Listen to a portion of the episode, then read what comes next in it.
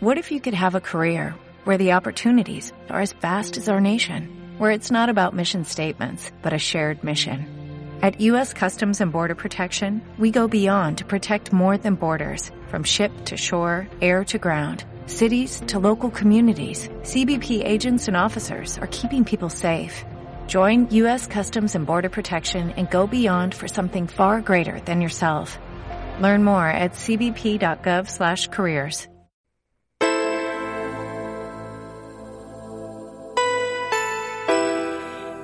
Buenos días, un día más. Hoy estoy con dos compañeras, Monse Díaz e Isabel Galindo, que nos va, a las que voy a entrevistar para el programa de esta semana en CLM Activa. En un primer momento tengo a Monse Díaz. ¿Qué tal, Monse? Bueno, muy bien, encantada de estar aquí. El placer es nuestro. Y bueno, tú nos vienes a contar un poco tu experiencia este año con las oposiciones, en este caso de Historia, Historia del Arte y Geografía. Eh, bueno, un poco para contextualizar, ¿nos puedes explicar qué son las oposiciones, en qué consisten, más o menos cuánto tiempo recomiendan para preparárselas? Eh, sí, por supuesto. Eh, las oposiciones de secundaria, como su nombre indica, son la prueba de acceso al cuerpo de profesorado de secundaria. más o menos sería como una selectividad de los profes, pero claro, a un mayor nivel. Y tienen una estructura de concurso-oposición. Es decir, se tiene en cuenta tanto el examen como los méritos académicos y la experiencia laboral del opositor. Eh, y bueno, se divide, como he dicho, en dos pruebas. La primera prueba se divide en dos partes. Eh, en la parte teórica hay que desarrollar un tema de entre cinco que se eligen al azar y en la parte práctica hay que resolver un ejercicio de historia, uno de geografía y uno de historia del arte. Eh, y bueno, de cada materia te dan dos opciones y tienes que elegir solamente una. Eh, una vez superas esta primera fase, pasaría a la siguiente, que es la prueba de actitud pedagógica. Y en esta prueba lo que hay que hacer es defender una programación didáctica que hay que tenerla previamente hecha y también defender una de las 12 unidades didácticas que, que componen, que componen esta, unidad, esta programación didáctica ante un tribunal. Eso sí, eh, la unidad didáctica no la eliges tú, sino que también te toca por sorteo. Se sacarían tres bolas y de esas tres bolas puedes elegir uno. Y, bueno, para finalizar, se haría la media de lo que es todas las partes y se le sumaría la puntuación del baremo de mérito académico y de la experiencia profesional. Eh, como cuánto tiempo eh, dicen que hay que prepararse las oposiciones, pues la verdad que yo creo que mínimo dos años, pero claro, no hay nada cierto. Hay gente que se la prepara en un año, gente que ha tardado bastantes más años. La verdad es que también entra en juego el factor suerte bueno, seguro que son, es un proceso muy estresante y encima con todo esto del COVID ya no solamente estas oposiciones, sino otras muchas se han visto afectadas y se han tenido que atrasar. Y bueno, eh, ¿por qué decidiste opositar? ¿Tú siempre tenías claro que te querías dedicar a la docencia? Eh, sí, la verdad es que decidí opositar por, pues, por una cuestión muy simple y, la verdad es que me apasiona la historia del arte y yo tenía súper claro que, quería enseñarle a mi futuro, a mi futuro alumnado, eh, enseñarle y transmitirle el amor que siento por la historia del arte y por el patrimonio. Pues eso es muy importante, muy bonito lo que dices, porque la verdad es que para ser profesor hay que tener vocación y yo creo que es una de las cosas más importantes. Y bueno, ¿qué consejos, consejo o consejos le darías a la gente que esté opositando o que vaya a opositar? Bueno, igual yo soy la persona menos indicada para dar consejos, porque este es mi primer año opositando, pero bueno, yo creo que el único consejo que les daría es que no se dejen llevar por los comentarios de desánimo, porque al final las oposiciones eh, son muy duras, son una carrera de fondo, pero yo creo que con esfuerzo y constancia se sacan, porque si no a día de hoy no tendríamos profesores de secundaria totalmente cierto. Bueno, si nos metemos ya un poco de lleno en el examen, más específicamente en el de Historia del Arte, eh, se ha visto en las noticias que en Historia del Arte de Andalucía ha caído una obra de una famosa artista, mujer, Tamara de Lempica. Por ejemplo, si hablamos de las oposiciones en Castilla-La Mancha, ha caído Luisa Roldán, la que da nombre a nuestra, pues a esta plataforma. Creo que en Castilla y León, si no me equivoco, había caído un bodegón de Clara Peters, bueno, en Valencia Artemisa Gentileschi y en las Baleares. Creo que luego eh, va en Cantabria. Bueno, por lo visto, que en los exámenes este año en oposiciones han metido obras de mujeres. Mm, ¿A la gente le sorprendió, en tu caso en Andalucía, ver una obra de Tamara de Lempica? ¿Qué, qué sensaciones crees que hubo? Sí, bueno, yo creo que hubo dos tipos de sensaciones o de reacciones. Eh, por un lado, sí que nos sorprendió para bien a todas las personas que nos hemos interesado por las obras de mujeres artistas en los últimos años. Pero creo que también había un gran grupo de gente que no conocía ni la obra ni a la autora. Claro, esto es muy normal. Ya la, gran mayoría de nosotros estamos descubriendo a mujeres artistas, eh, recientemente, gracias sobre todo a la divulgación cultural o a plataformas como la Roldana. Y, también tenemos que tener en cuenta que en los temarios de oposición, al igual que en los currículos de secundaria, las mujeres artistas no están incluidas. Aunque bueno, en alguna academia, eh, como la que yo estoy matriculada, sí que hemos visto un monográfico titulado eh, Arte en Femenino, pero claro, él solamente vimos de forma superficial el arte de algunas mujeres. Y de forma aislada, muy sí, pinceladas, muy por encima, eso es verdad. Sí.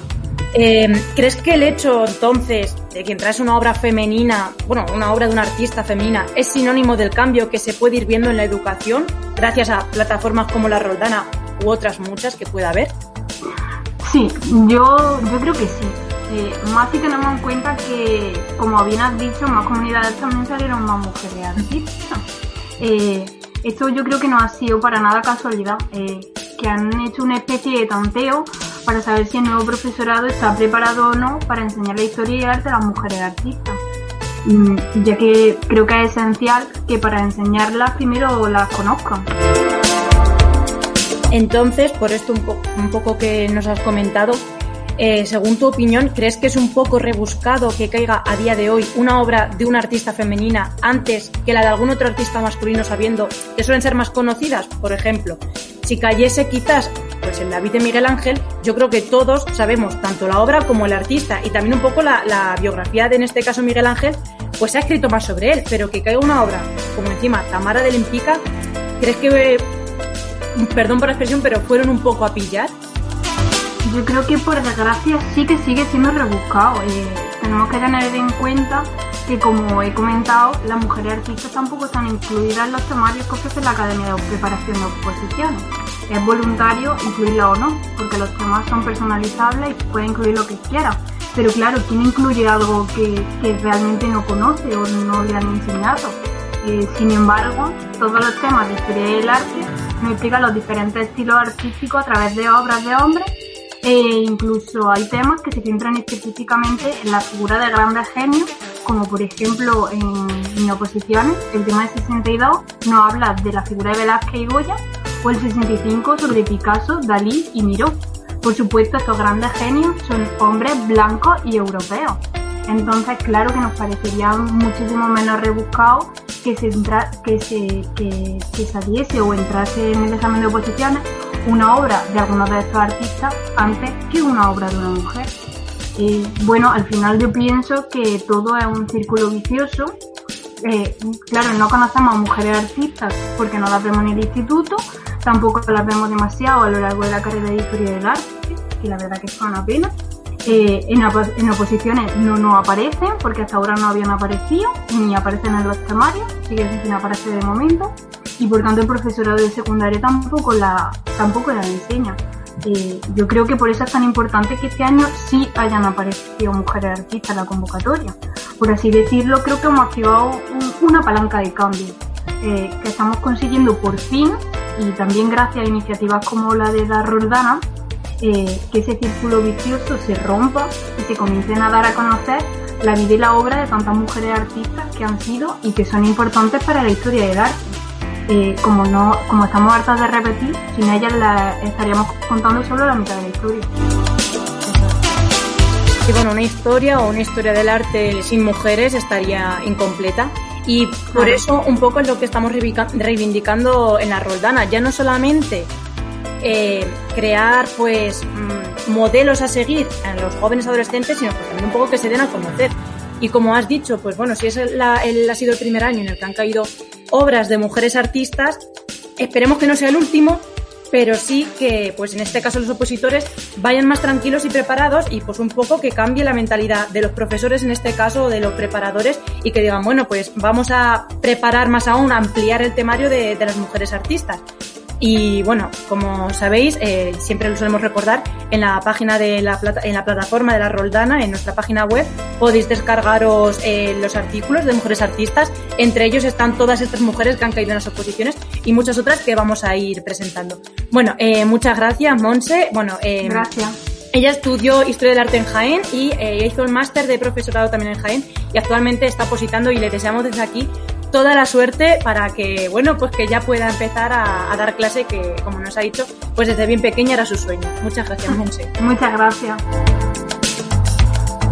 Eh, bueno, y ahora pasamos a una compañera de la Roldana plataforma. Ella se llama Isabel Galindo, estudió Historia del Arte por la Universidad Complutense e hizo el máster en Estudios Medievales en, en la Universidad de Santiago. Actualmente eh, está en, eh, colaboradora en la Roldana y ella eh, es la redactora de un artículo que es el que nos viene a presentar. Buenos días Isabel, ¿qué tal estás? Hola, buenos días, muy bien, encantada. Igualmente. Bueno, eh, tú has venido a presentarnos el artículo del que hablaste. Bueno, que la, la, mujer artista no es de las más conocidas, pero por, por, eso es muy interesante que nos describas un poco su vida y su obra. Esta artista se llama Caterina von Gemesen, así que bueno, empiezas a hablarnos un poco de ella. ¿Quién es Caterina von Gemesen? Sí, pues eh, fue una artista del siglo XVI, eh, flamenca, eh, que nació en el 1527 y murió en el 1566. Y era hija de un pintor que se llamaba Jan van Gemesen. Y bueno, era de una clase media alta, entonces enseguida tuvo estudios y, y pudo pues oficiarse en la pintura y también en la música. Y bueno, llegó a, a ser, eh, bueno, su, eh, perdón, fue eh, su patrona María de Hungría, la hermana de Carlos V, que estaba de regente en los Países Bajos.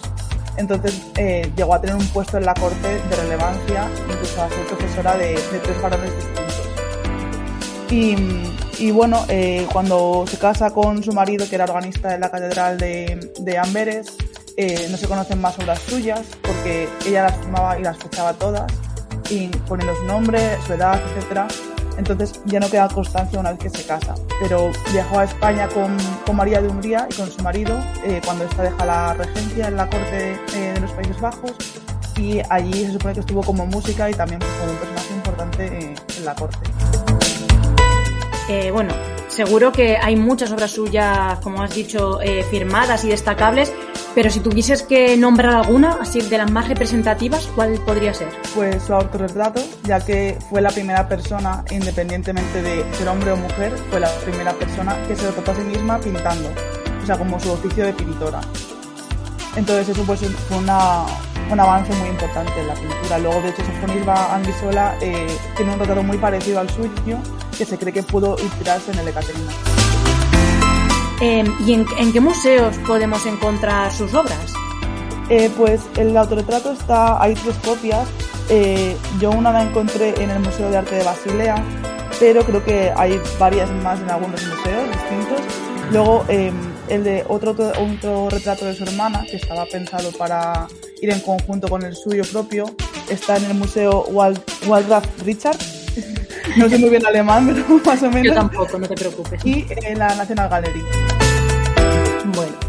Eh, y seguro que los, los, oyentes se están preguntando por qué elegiste a esta, a esta, artista para elaborar su artículo, si ya la conocías de antes o te gustaba mucho o por qué. Pues la verdad es que yo no la conocía, tristemente, como muchas otras. Eh, yo no la elegí a ella, sino que había elegido a otra artista, pero luego una confusión eh, a la hora de seleccionar quién hacía cada artículo y nos tocó a la misma, la misma artista a dos personas entonces ya acabé haciendo uh, el de Caterina en vez de que había elegido antes. Pero bueno, me gustó mucho porque también la pintura flamenca me encanta y no la conocía, así que fue un descubrimiento.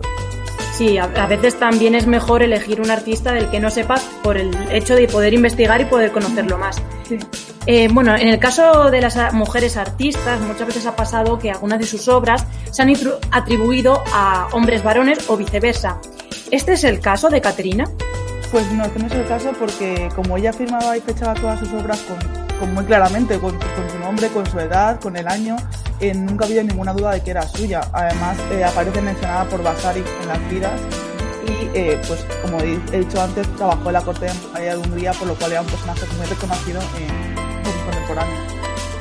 Claro, además estaba, era un pintor de corte, pues pues ya eh, los mecenas harían mucho. Y bueno, el libro que has citado me sirve un poco para enlazar con la siguiente pregunta. Muy recomendado el libro de Basari. Y bueno, para los interesados en la materia, ¿qué libros o manuales podemos usar si queremos aprender más de ella o qué fuentes pudiste tú consultar a la hora de elaborar este artículo? Pues la verdad que muy pocas.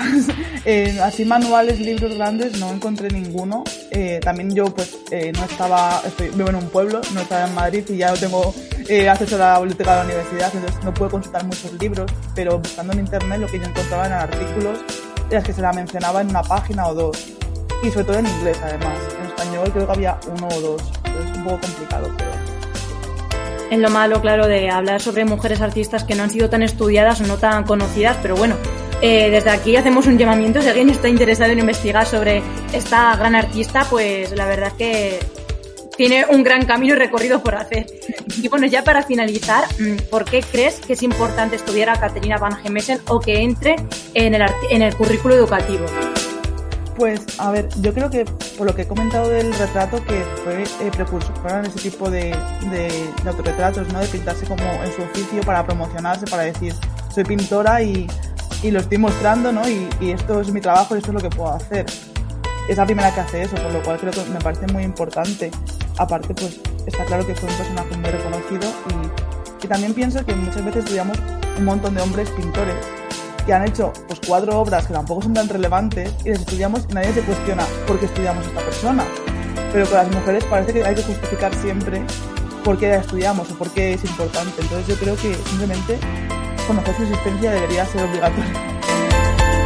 Por lo tanto, podemos, para concluir, podemos decir que Caterina fue una mujer artista muy novedosa y bueno, que pues tuvo valor de iniciar en este caso el retrato que por aquel entonces no era tan conocido. Bueno, pues muchas gracias Isabel. A vosotros. Eh, vuelvo a recordar que en la página web de eh, la Roldana plataforma podéis descargaros el artículo de Caterina y de otras muchas artistas que iremos presentando en las semanas siguientes en la radio de CLM Activa. Bueno, esto es todo por hoy. Espero que os haya gustado y que hayáis aprendido un poquito más, sobre todo para los futuros opositores o también futuros estudiantes de historia del arte, para que veáis que no solamente eh, hay hombres artistas en el mundo de la historia del arte. Eh, con esto me despido, así es que un saludo y nos vemos la semana siguiente.